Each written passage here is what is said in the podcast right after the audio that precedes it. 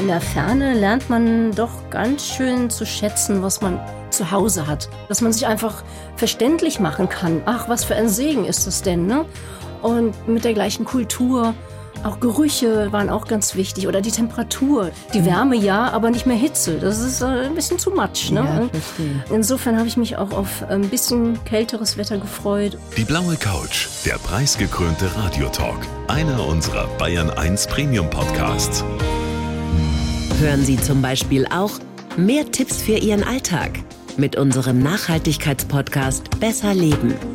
Und jetzt mehr gute Gespräche. Die blaue Couch auf Bayern 1 mit Gabi Fischer. Und wenn Sie heute die Geschichte von meinen Gästen hören, dann denken Sie sich wahrscheinlich zunächst einmal, bisschen verrückt müssen die beiden sein. Herzlich willkommen, Tanja und Uli Weidner. Hallo. Ja, hallo. Ja, ihr beide seid passionierte Kletterer und habt euch vor über zehn Jahren in den Kopf gesetzt, in Laos ein Klettercamp aufzubauen. In einem sehr idyllischen Tal. Aber da war kein Wasser und da hat es auch keinen Strom gegeben. Da war sozusagen nichts, Tanja. Ja, so kann man sagen. Bäume. Viele Bäume waren da und ein Feld. Und umgeben halt von Karstbergen, wo man halt auch klettern kann. Und das war das, was uns halt angefixt hat. Das sollte ja erst einmal eine Weltreise werden. Eine ganz normale in Anführungsstrichen. Wer von euch beiden ist dann auf die Idee gekommen, Uli? Ich glaube, ich habe so ein bisschen eher rumgesponnen. Also schon auf der Reise, als wir in Thailand waren, äh, wie schön das wäre ja mal irgendwann was mit Klettern zu machen. Und da wir beide nicht mehr so richtig Lust auf unsere Jobs hatten, haben wir so ein bisschen weiter gesponnen und dann kamen wir in Laos an. Genau. Und da habt ihr euch gedacht, okay, das ist der Ort, wo wir zunächst einmal bleiben wollen. Und ihr wart auch so ungefähr acht Jahre dort und habt so eine ziemliche Berg- und Talfahrt auch erlebt. Es ging rauf und runter mit eurem Klettercamp. Und was würdet ihr sagen? Ist das eine Zeit, die ihr nicht missen wollt oder sagt ihr, ach, eigentlich könnte man das streichen? Absolut nicht missen wollen. Das sind so intensive Jahre gewesen. Wir haben eine Menge gelernt und ja, und Berg- und Talfahrt gehört zum Leben halt dazu. Und je tiefer das Tal, desto mehr weiß man nachher Normalität zu schätzen oder wenn es einfach mal so seicht hinplätschert. Es gehört zu unserem Leben dazu und es hat uns geprägt. Also ihr habt ja auch dadurch entdeckt, dass Deutschland ein schönes Land ist und ein wunderbares Zuhause. Ihr kommt, das möchte ich ganz kurz vorher sagen, ihr kommt beide aus Brühl bei Köln. Ihr kennt euch schon aus der Schule, auch wenn es nicht sofort da gefunkt hat, aber ihr seid dann doch irgendwie zusammengekommen. Euch verbindet die Klettergemeinschaft und ihr hattet eben 2011 diese außergewöhnliche Idee, in Laos ein Klettercamp zu bauen. Das macht man ja jetzt nicht einfach so. Die Aufbauarbeiten, die waren auch extrem mühsam. Da waren zum Beispiel die Regenzeit, die hat dann schon mal gleich alles weggespült, was ihr euch da schon hingestellt hattet, Uli. Ja, also wir kamen dann an im September, quasi Ende der Regenzeit. Und die Arbeiten hatten schon eigentlich im April begonnen, sollten eigentlich schon viel weiter sein, aber durch die Regenzeit ging das alles mühsam langsam voran. Und äh, dann war es halt so, dass die teilweise die Baumaterialien, also das ganze Holz für die Hütten und für die Bungalows, mussten die den Fluss runterschwemmen per Hand. Also floßen quasi, weil die mit dem Traktor auch nicht mehr auf das Gelände drauf kamen, weil es einfach viel zu matschig war. Und dann ja, war es auch so, dass da einmal wieder äh, alles überschwemmt war und dann haben die das Material aus dem See rausgefischt und die ganzen Sachen mit Booten wieder irgendwo an Land gezogen. Es war unglaublich. Aber euch hat der Mut dann nicht verlassen. Ihr habt gesagt, wir ziehen das Ding durch. Ja, wir haben natürlich unser ganzes Leben jetzt darauf eingestellt Ja. gehabt, haben all unsere Ersparnisse da reingebuttert und unsere Jobs gekündigt. Wir hatten auch überhaupt keine Option zurückzugehen. Wir mussten das Ding jetzt durchziehen. Ne? Also insofern. Und man muss sich natürlich auch an alles andere gewöhnen, dass zum Beispiel Verträge, sowas ist da jetzt nicht angesagt. Ne? Da macht man auf Handschlag, oder, Tanja? Nee, nicht, nicht unbedingt. Nee. Es läuft anders, ja, aber wir hatten einen Pachtvertrag mit dem Verpächter. Wir hatten, naja, ähm, keinen Vertrag mit unserem Partner. Das ist wohl richtig, ja. Das lief per Handschlag, das stimmt schon, ja. Aber ansonsten, nee, es gibt schon durchaus Verträge, bloß halt auf Laotisch und die konnten wir nicht lesen. Die Sprache habt ihr natürlich nicht beherrscht. Ich sage jetzt mal natürlich, weil ihr ja gar nicht vorhattet, dort auch hängen zu bleiben in diesem Land. Aber du hast, glaube ich, mal gesagt, also das wäre schon so das Mindeste, was man Auswanderern mit auf den Weg geben kann, Uli, dass die auch die Sprache können. Ja, das ist die Grundvoraussetzung, würde ich sagen, dass man überhaupt in ein fremdes Land auswandern sollte. Also die Sprache und dann halt damit auch die Verbindung mit der Bevölkerung, mit der Einheimischen ist das Wichtigste, was man mitbringen muss, damit das Ganze funktioniert. Also wenn man sich da abschottet und die Sprache nicht versteht, mit den Leuten nicht kommunizieren kann, dann hat man eigentlich schon verloren, würde ich mhm. sagen dann kann man auch direkt wieder nach Hause fahren. Also insofern hatten wir keine andere Möglichkeit, als die Sprache zu lernen, weil die Laoten können kein Englisch, zumindest nicht in den Dörfern, wo wir unser Personal her hatten, war das keine Option, deswegen mussten wir Laotisch lernen. Also wir könnten uns auf Laotisch unterhalten, wenn ich die Sprache könnte. Ihr könnt mir ja. alles erzählen. Jetzt ja, eben. Äh, Sabadi geht schon noch. Ja, Sabadi heißt Hallo. Und äh, Smalltalk ging dann ja. Also über tiefgründige Themen hätten wir uns jetzt nicht weiter unterhalten können. Ne? Verstehe, aber das ist doch schon mal etwas, was sehr wichtig ist als Grundlage, dass ihr das eben auch gelernt habt.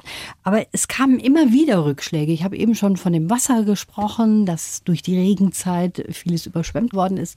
Und dann habt ihr auch mit Bränden zu kämpfen gehabt. Also das Wasser am Anfang war das geringste Problem.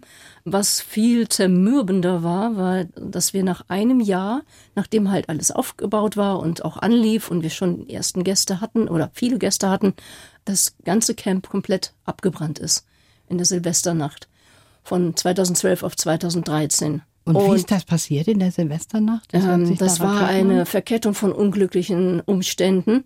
Aber letzten Endes waren es auf den Punkt zu bringen Silvesterböller, die wir eigentlich gar nicht haben wollten. Aber wir dachten, es wären Konfettibomben.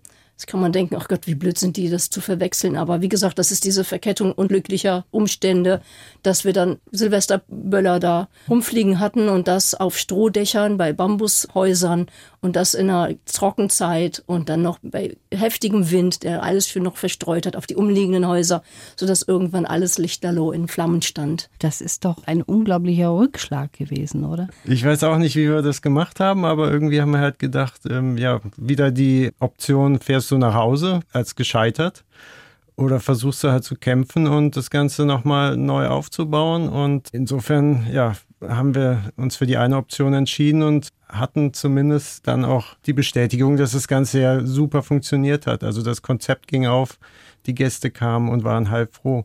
Und was auch noch ein großer Punkt ist, nach dem Brand haben wir ähm, dann auch mit vielen Gästen noch zusammengesessen und haben so diese Rückmeldungen gehabt von den Gästen und die haben uns alle bekniet, dass wir wieder aufbauen sollten, dass wir das wieder aufmachen sollten, weil das so ein toller Ort und so ein einzigartiger Ort ist. Deswegen mhm ja, wurde uns die Entscheidung auch ein bisschen abgenommen. Ja, und ihr habt da auch Spenden von Kletterern aus aller Welt bekommen, oder? Ja, also es war unglaublich, was da ans Laufen kam. Also ich hatte ja, nachdem das also am nächsten Tag nach dem Brand bei Facebook veröffentlicht, tut mir leid, Leute, ist es abgebrannt, alle Reservierungen, die jetzt anstehen, ihr könnt nicht kommen, euer mhm. Bett steht nicht mehr. Es gibt nichts mehr dort außer Asche so dass sich das schon mal rumspricht. Dann habe ich natürlich noch anderen abgesagt, ne, äh, die jetzt kurz vor der Tür schon standen, um zu kommen. Manche waren schon angereist und kamen dann ins Camp und haben halt nichts vorgefunden. Ja. Nee, und dann eine halbe Stunde nachdem ich das bei Facebook dann veröffentlicht hatte, kamen schon die ersten Meldungen. Mensch, baut wieder auf, wir richten ein Spendenkonto ein, wir rufen auf zu spenden, aber bitte, bitte baut wieder auf. Mhm. Und so kam eins zum anderen, dass halt immer mehr durch die Klettergemeinde und Foren und die ganze Community, das rumging ja wie ein Lauffeuer, mhm. passt jetzt. Und ja, die Hälfte des Camps wurden dann tatsächlich durch Spendengelder wieder finanziert. Toll, dass das so geklappt das hat. Ne? Wahnsinn, ne? Wahnsinn. Als ihr euch das überlegt habt auf der Weltreise, dass ihr dort bleibt, in Laos, da habt ihr nach Hause E-Mails geschickt und habt als Betreff Geständnis drüber geschrieben. Was haben denn eure Eltern da gesagt, Uli? Oder geschrieben, zurückgeschrieben? Ja, es gab mehrere E-Mails zurück. Und zwar von meinen Eltern. Eine E-Mail, die mir wirklich den ganzen Abend Bauchschmerzen, also ich muss mich fast übergeben, muss ich sagen. Ich, ich fand das so heftig, was mein Vater alles an Bedenken zurückgeschrieben hatte. Habt ihr daran gedacht, das kann man nicht machen und, und das funktioniert doch wahrscheinlich nicht und dieses und jenes und ich dachte mir, boah, da, da hat er recht. Scheiße, was machen wir hier? Und dann sind wir aber halt nochmal in uns gegangen und äh, haben so nach und nach diese ganzen Punkte abgestottert und haben die alle irgendwie auseinandernehmen können, zerlegen können. Und am Ende, muss ich sagen, sind aus den Bedenken von meinen Eltern auch, ist einfach nur stolz geworden, heutzutage, Schön. auch ja. damals schon, als es dann funktioniert hat und wir das durchgezogen haben. Wie war das bei dir, Tanja? Mhm. Deine Eltern waren wahrscheinlich auch nicht so richtig begeistert, oder? Ja, es geht jetzt mehr um meine Mutter. Ich bin bei meiner Mutter aufgewachsen und die wurde schon ein bisschen vorgewarnt. Ähm, ich habe nur gehört von seinen Eltern wiederum, ich soll unbedingt meine Mutter anrufen, die steht kurz vorm Herzinfarkt und Drama pur. Mhm. Und dann dachte ich, rufe ich sie mal an und dachte, Hilfe, was soll ich jetzt sagen? Und naja, aber die war schon ganz froh gestimmt. Sie hatte vorher mit meiner Tante schon gesprochen, die dann schon sagte, Mensch, ist doch toll, dass sie was bewegen und so. Also war schon auf äh, positiv gestimmt. Von mhm. daher hatte ich es viel, viel leichter als der Uli. Und sie sagte, Mann, das, was ihr aber da macht, das würde ich mich nie trauen. Ich habe 30 Jahre lang als Sesselfurzer gearbeitet. Ob das glücklicher macht, weiß ich auch nicht. Also von daher hat es ihren Segen dazugegeben und da fiel uns dann auch ein Stein vom Herzen, dass, äh, wo wir dann dachten, ja, vielleicht hat es dann auch noch Einfluss auf Ulis mhm. Eltern. Mhm. Und das war auf jeden Fall so, dass du zumindest unterstützt worden bist. Und viele denken sich das nämlich. Mensch, toll, würde ich mich nie trauen. Also Mut gehört schon auch dazu und vor allen Dingen eine gute Partnerschaft. Das ist, glaube ich, auch das A und O von der Sache, oder Uli? Ja, kann man so, so sagen, glaube ich. Also ich denke, da sind Partnerschaften schon an weniger zerbrochen als an dem Stress, den wir hatten. Und dass wir zusammen funktionieren, das haben wir recht schnell bemerkt. Und das hat sich die ganzen Jahre auch nicht geändert. Toll. Ich habe jetzt hier einen Lebenslauf für euch getrennt. Wenn ihr den bitte vorlest. Ich heiße Tanja Weidner und lasse mich nicht unterkriegen. Unser Abenteuer in Laos hat mich gelehrt, dass es daheim doch am schönsten ist. Immer wieder neu anzufangen hat mich Kraft gekostet, aber auch stärker gemacht. Ich liebe es, im Garten zu sein und wünsche mir gerade nichts sehnlicher als richtig große Langeweile. Mein Name ist Uli Weidner und Klettern ist meine große Leidenschaft. Ich habe mich nicht nur in Tanja verliebt, sondern auch in ein Leben außerhalb der Normen. Geprägt haben mich die unfassbar schönen, lustigen und mutigen Zeiten in Laos. Ich wünsche mir, dass ich bald wieder Kraft schöpfen kann, um Neues zu entdecken, zum Beispiel in Neuseeland oder Australien. Mhm. Wow. Was ich jetzt da rausgehört habe aus beiden Lebensläufen, diese Geschichte in Laos hat euch natürlich auch immer wieder ganz schön viel Kraft gekostet. Hat das euch auch stärker gemacht, Tanja? Oh, schwierige Frage. Ja, vielleicht diese Zuversicht, dass es immer weitergeht. Also man hat ja eh keinen Einfluss drauf, der nächste Morgen kommt. Ja. Also insofern muss man das auch wieder positiv angehen. Also doch, ich glaube, diese Zuversicht haben wir schon, oder ich kann nur für mich reden, äh, mitbekommen. Aber es ist schwierig mit dieser Kraftlosigkeit oder Energielosigkeit, die erstmal hinterlassen wurde, mhm. wieder auf die Beine zu kommen oder hochzukriechen, wieder rauszukriechen und erstmal wieder Energie zu bekommen. Wie sieht das bei dir aus, Uli? Ich würde jetzt nicht behaupten, dass ich stärker geworden bin. Vielleicht bin ich selbstbewusster geworden. Aber leider muss ich sagen, dass die Zeiten in Laos wahrscheinlich den Ursprung haben in dem, wo ich jetzt mit kämpfe. Und zwar, das sind, wenn ich ehrlich bin, sind das halt Depressionen. Und insofern kann ich nicht sagen, dass mich das stärker mhm. gemacht hat, vielleicht sogar eher ein wenig geschwächt, was zumindest den jetzigen Zeitpunkt angeht das ist halt einfach zu viel gewesen teilweise, äh, zu heftig. Und die Zeiten, die wir jetzt auch in die letzten zwei Jahre hatten, waren auch nicht gerade die stressfreisten, will ich mal behaupten. Und diese Zeit in Laos, die hat euch natürlich auch geöffnet für eine ganz andere Kultur und eine ganz andere Denkweise. Ja. Da kann man doch vieles auch lernen voneinander. Ihr von den Laoten, die vielleicht auch von euch, keine Ahnung, aber es wird wahrscheinlich schon so gewesen sein. Was habt ihr denn mitgenommen von den Laoten? Eine Gelassenheit vielleicht oder was auch immer, ich habe keine Ahnung. Habt ihr da auch profitieren können? Ja, also ich schreibe es mir auf jeden Fall jeden Tag wieder auf die Fahnen. Hab doch mal ein bisschen mehr Gelassenheit, so wie die Laoten. Diese Leichtlebigkeit, die misse ich bei mir immer noch und ich glaube, es geht vielen hier im europäischen Raum so, dass es halt alles ein bisschen mit Schwermut bedacht ist hier. Ne? Und davon, ja, würde ich mir wirklich gerne was abschneiden. Aber auch das ist ein langer Prozess natürlich. Ja. Und ich versuche es aber immer wieder aufs Neue. Ja. Und ja, sie sind, ich würde sagen, sehr offen anderen Menschen gegenüber, auch anderen Kulturen gegenüber, was man auch nicht in jedem Land so findet. Mhm. Ne? Und das fand ich doch sehr beeindruckend, dass sie immer offenen Herzens und mit einem Lachen im Gesicht auf die Leute zugegangen sind. Das war schön zu sehen, ja. Haben sich da so richtige Freundschaften auch gebildet, Uli? Ist das so, dass man da schon jetzt auch immer wieder mal Kontakt hat? Das Problem ist halt mit Freundschaft knüpfen, zumindest auch die Sprache gewesen, weil sobald man Freundschaften knüpft, wird das Gespräch halt schwieriger und da reicht der Smalltalk nicht mehr. Und deswegen würde ich sagen, jetzt für unsere Situation war es halt so, dass man immer eigentlich nur sehr nette Bekanntschaften hatte, auch mit unserem Personal, aber es ging nie in Richtung Freundschaft.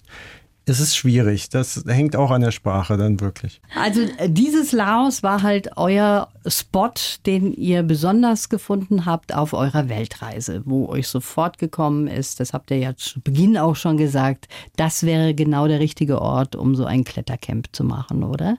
Genau, also das war speziell dieses eine Tal, wo wir halt auch zum Klettern hingefahren sind, weil da ein paar Kletterrouten schon eingerichtet waren, sind wir in unserem Urlaub da überhaupt aufgeschlagen und dann haben wir halt in diesem Tal einmal den Blick schweifen lassen und mhm. dachten, es gibt keinen perfekteren Ort, um mit sowas hier Fuß zu fassen. Einmal, weil der, ja, der Tourismus steht quasi, stand in Laos ziemlich am Anfang, man macht was Neues der Spot ist einfach Wahnsinn für Kletterer, weil Felsen in unerschöpflicher Vielfalt vorhanden sind. Dann gab es einen Fluss. Wir hatten eine eigene Höhle, wo man drin schwimmen konnte. Dieser Platz perfekt für Hütten und aber nah genug an der Stadt, um die ganze Infrastruktur aufzubauen. Auch nah genug an Thailand. Falls irgendwas Schlimmes passiert, kann mhm. man zu einem ordentlichen Arzt gehen. Und also alles hat irgendwie perfekt gepasst. Und zu dem Klettern bist du eigentlich, Tanja, durch den Uli gekommen? Nee, ich habe immer nur getanzt. Mhm. Also, was heißt nur? das ist schön genug. Aber ich, ich war Mitte 30 und wollte mal was anderes auch ausprobieren. Und dann dachte ich, ach, Klettern wäre doch genau das Richtige. Und habe mich einfach mal in eine Kletterhalle eingeschrieben, also einen Kurs gemacht. Danach saß ich dann noch da auf dem Käffchen und dann kam Uli rein und wir kannten uns ja von der Schule. Und so kamen wir dann halt ins Gespräch. Uli wollte ich erstmal gar nicht mitnehmen auf Klettertour. Ja, richtig, ja, unverschämt. Ne? Unverschämt. Unglaublich. Also ich habe dann halt gesagt, weil ich keinen kannte dort und man kann ja nicht alleine klettern. Auch wenn du jetzt öfter hier bist, ja, vielleicht können wir mal zusammen klettern gehen ohne Hintergedanken. Ja. Und er druckste so ein bisschen rum und äh, sagte dann, ähm, ach du, ich habe da so meine Leute, mit denen ich klettern gehe. Ja, okay, immerhin ehrlich. Ne? Ja, dann bin ich nach meinem Käffchen dann wieder raus und meiner Wege gegangen und zwei Tage später klingelt das Telefon und Uli war dran. Ja, es tut mir total leid, was ich gesagt habe. Natürlich können wir mal zusammen klettern. Und so ergab sich dann eins zum anderen. Laos ist ein wunderschönes Land. Wir haben gerade eben schon Beschreibungen gehört, auch davon. Und trotzdem haben meine Gäste heute, die Tanja und der Uli, vor Erleichterung gebrüllt und gejubelt, als sie es 2019 dann verlassen haben. So euphorisch wart ihr da, dass ihr wieder nach Hause gekommen seid, Uli? Ja, definitiv. also wir haben ja schon lange Zeit, also ein, zwei Jahre, haben wir mit dem Gedanken gespielt, äh, jetzt die Zelte abzubrechen. Und eigentlich hatten wir uns zehn Jahre Zeit gegeben. Dann hatten wir gedacht, neun Jahre reichen. Dann sind es auf einmal acht Jahre geworden. Das hängt auch mit unserer oder meiner Situation eher zusammen dass ich einfach diese, diese Blase in diesem Talkessel mit, mhm. mit 130 Personen ständig um einen rum und auch mit der Vorgeschichte mit zwei Bränden und diese, also wirklich äh, immensem Stress. Da musste ich irgendwie ausbrechen. Sonst habe ich gedacht, gehe ich hier zugrunde. Und deswegen haben wir dann die Zelte abgebrochen und haben zum Glück dann die Kurve gekriegt und sind dann irgendwann rausgefahren. also das heißt, ihr habt dadurch eure Heimat wieder mehr schätzen gelernt, Tanja? Kann man das so ja, sagen? Absolut, ja. Ich habe mir vorher nicht so Gedanken um Heimat oder Heimatgefühle mhm. gemacht oder was bedeutet Deutschland für mich. war da relativ neutral, kein Deutschland-Hasser, oh, hm, passt so. Und äh, an der Ferne lernt man doch ganz schön zu schätzen, was man zu Hause hat. Sei es von, vom Essen, von der Sprache, dass man sich einfach verständlich machen kann. Ach, was für ein Segen ist das denn, ne? Und mit der gleichen Kultur. Und auch Gerüche waren auch ganz wichtig. Oder die Temperatur ist auch nicht äh, so ja, meins gewesen. Also die mhm. Wärme ja, aber nicht mehr Hitze. Das ist äh, ein bisschen zu much. Ne? Ja, verstehe. Insofern habe ich mich auch auf ein bisschen kälteres Wetter gefreut oder ja, vor allen Dingen die Dinge, die ich gerade halt aufgezählt habe. Und habe jetzt wirklich wieder ein Gefühl von zu Hause, was mir wirklich abhanden gekommen war, acht Jahre lang. Ich hatte nie das Gefühl, zu Hause zu sein in Laos. Und das ist schon irgendwie äh, komisch, wenn man so entwurzelt mhm. ist. Das war dann genau der richtige Schritt, wieder zurückzukommen. Jetzt seid ihr in der fränkischen Schweiz und mhm. dieses Klettercamp, Klettern überhaupt, hat euch gar nicht losgelassen. Ihr habt in Nankendorf ein Klettercamp eröffnet, oder? Wie ist das, Uli? Ja, ich würde es jetzt nicht Klettercamp nennen. Sondern? Es ist eine Unterkunft für Kletterer, so okay. würde ich sagen. Also es sind Ferienwohnungen, verschiedene Möglichkeiten, dort unterzukommen. Und darüber hinaus bieten wir halt Kletterern Bouldern, diverse Trainingsmöglichkeiten an. Wenn es regnet, können die bei uns im Dachboden ein bisschen bouldern gehen. Mhm und so die Zeit verbringen, wenn, wenn das Wetter nicht passt. Insofern äh, denke ich, ist das schon eine ganz nette Sache, genau. Aber Camp würde ich es nicht nennen. Und in Nankendorf, da hat man sich gedacht, in der fränkischen Schweiz, da kommen zwei Chinesen, die jetzt dort sich ansiedeln oder wie war das, Tanja? Ja, das war ganz urig. Als wir dann äh, anfingen, da unsere Zelte aufzustellen, also unser Haus zu bauen, habe ich mich oder haben wir uns bei den Nachbarn vorgestellt. Und dann sagte die eine ganz verwundert, ach, ich dachte, hier ziehen Chinesen ein. Das, das erzählt man sich im Dorf. äh, fand ich ja süß, ja. Wie sind die denn da drauf gekommen? Ja, ich denke, dass man munkelte schon, okay, die zwei kommen aus Laos und der nächste Verstehe. in der Flüsterpost wusste wahrscheinlich nicht, wo Laos ist. Und er sagt dann ja irgendwo bei äh, in Asien. Der nächste sagt mhm. China ja. und so weiter und so fort. Und dann aus zwei Auswanderern wurden zwei Einwanderer quasi, mhm. einwandernde Chinesen. Ja. Und wie ist das jetzt da, Uli? Du hast ja gesagt, du hast auch Probleme gehabt, auch psychischer Natur. Bist du jetzt angekommen zu Hause hier in Nankendorf? Ist ja eigentlich nicht dein Zuhause. Du kommst ja aus Brühl bei Köln. Und trotzdem kannst du sagen, ich bin angekommen? Einerseits ja, andererseits nein. Also unser Projekt, das Tulis Climbers Home, also mhm. diese Unterkunft für Kletterer, haben wir jetzt die letzten anderthalb Jahre errichtet. Also wir haben ein altes Haus gekauft, das total runtergerockt war. Wir haben alles rausgeschmissen und äh, von Grund auf saniert und das hat uns die letzte Zeit beschäftigt. Und da ist mein Kopf wieder so voll gewesen. Also mhm. ich habe nichts anderes mehr denken können als an dieses Haus. Ich bin morgens aufgewacht. Wie verlege ich die Rohre? Was muss ich heute kaufen? Was, wie stelle ich das an? Wie mache ich? Wir, wir, haben halt auch alles selber gemacht, ja. muss man dazu sagen, um Geld zu sparen.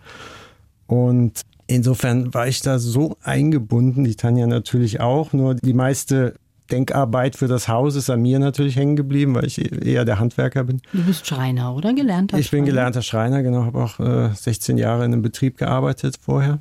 Und insofern, also da lastete schon wieder oder lastet immer noch eine enorme Druck auf meinen Schultern und das lässt mich leider immer noch nicht los, weil dieses Haus immer wieder zurückschlägt. Mhm. Also sei es mit feuchten Wänden oder Ach irgendwas so. anderes, passt nicht und ja.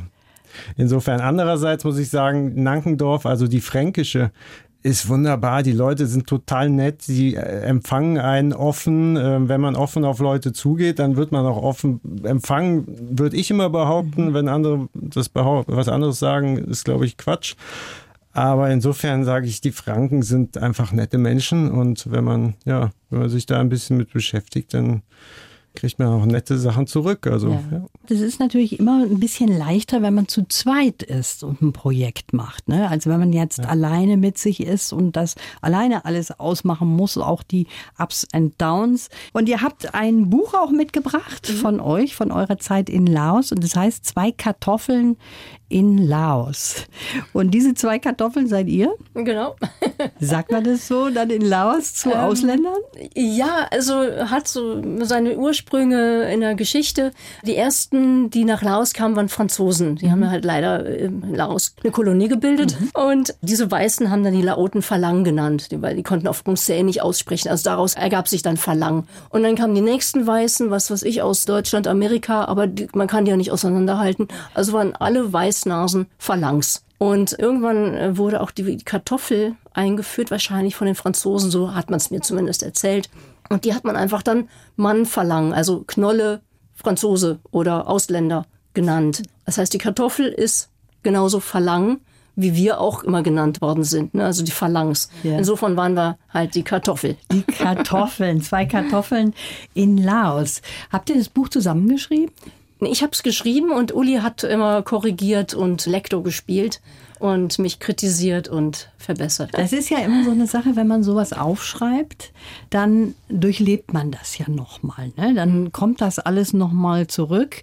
Ist das auch eine Sache der Aufarbeitung, wenn man sowas macht, Uli? Bestimmt. Also ähm, ich denke mal, das hat jetzt eher die Tanja irgendwie beeinflusst, was die Aufarbeitung angeht. Ich lasse das so ein bisschen an mir abblocken, glaube ich. Aber ja, es ist schon heftig und ich muss auch zugeben, wenn ich jetzt das Kapitel von den Bränden lesen Mhm. würde, wäre das auch wieder heftig für mich. Ähm, Mache ich ungern. Also das sind schon noch Sachen, die dich immer noch anfassen. Ja, definitiv. Also ich meine, die Erinnerung an, an, die, an die Tage, an die Abende wird man, glaube ich, nie vergessen. Aber wem erzähle ich das? Ich meine, es gibt so viele Tragödien im Moment. Äh, da ist das, glaube ich, noch eine kleinere Tragödie gewesen. Aber es ist heftig, ja. Das schleppt man mit sich rum. Wie war das bei dir, Tanja? Du warst ja diejenige, die dieses Buch dann letztlich geschrieben hat, auch wenn der Uli dir geholfen hat. War das für dich auch nochmal eine ganz gute Sache, da durchzugehen? Boah, absolut. Es war also genau so eine Tal- und Bergfahrt, wie wir dort hatten, habe ich ähm, selig gedanklich nochmal durchspielt. Und manchmal habe ich wirklich nach Luft gejapst, während ich geschrieben habe, weil ich so drin war in dem Thema oder in meinen Gefühlen von damals. Und ich habe währenddessen auch manchmal angefangen zu heulen, also gerade bei der Geschichte vom Feuer, musste zwischendurch abbrechen, bin joggen gegangen und kam dann irgendwann wieder und habe weitergeschrieben mit klarem Kopf.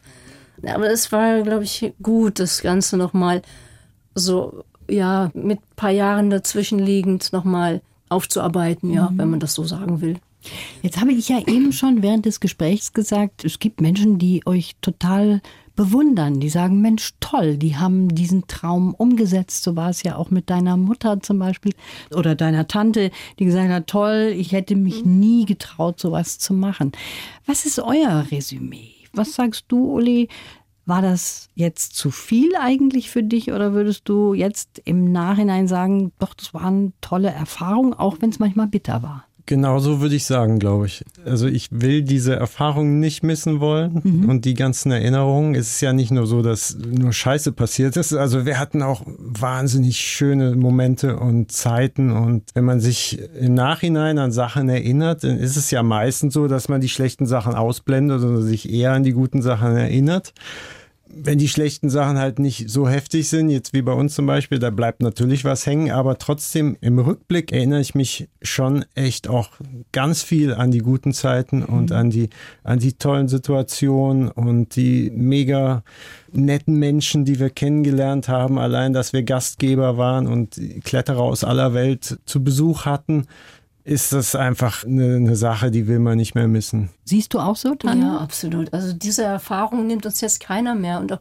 ja, diese vielen tollen persönlichen Kontakte, die haben es auch wirklich bereichert, zu sehen, dass es so viele verschiedene Lebensmodelle allein schon gibt oder so viele nette Menschen. Also wenn man im normalen Alltag äh, sich bewegt, hat man ja nicht immer nur seine Freunde um sich herum oder nicht nur Menschen, mit denen man jetzt zu tun haben wollte, sondern im Gegenteil. Ich würde mal sagen, die meisten würde man sagen, ja, lass mich in Ruhe. ne?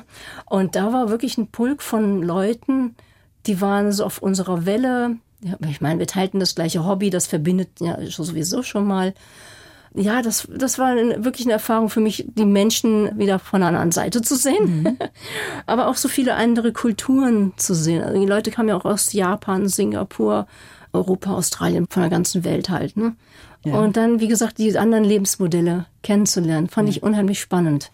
Und das hat euch beide auch zusammengeschweißt, nochmal noch mehr, das, was ihr so alles erlebt habt, Uli? Bestimmt, ja. Also man weiß nicht, wie es ohne gewesen wäre. Ne? Ist natürlich immer müßig, darüber zu spekulieren, aber ja, ich kann es mir vorstellen. Also, ich finde es spannend, was ihr gemacht habt. Ihr sagt im Nachhinein, es war richtig, das zu machen. Man kann ja auch vieles über sich selber dabei lernen. Ich finde es auf jeden Fall sehr spannend und ich danke euch, dass ihr jetzt hier gewesen seid. Wie ist denn das mit Laos? Geht da irgendwann mal wieder die Reise hin? wir haben schon gebucht. Habt ihr schon gebucht? Wir wollen ja endlich mal die Chance ergreifen, das Ganze aus Gastsicht zu sehen. Wir ja. kennen es ja nur aus Gastgebersicht. Und das wird einfach toll, glaube ich, wenn wir uns einfach abends da hinsetzen können, einfach mal was bestellen und uns bedienen lassen. Klasse. Ja. und ja, jetzt nach Corona hatten wir halt lange Zeit mhm. äh, nicht die Möglichkeit. Und jetzt, wo jetzt Laos seit kurzem erst wieder geöffnet hat, ergreifen wir dann direkt die Chance und fahren dahin. Schön, dass ihr hier gewesen seid. Ja, ich wünsche euch alles Gute. Dankeschön. Ja, danke, danke, danke. Die Bayern 1 Premium Podcasts. Zu jeder Zeit, an jedem Ort. In der ARD Audiothek und auf bayern1.de. Bayern 1 gehört ins Leben.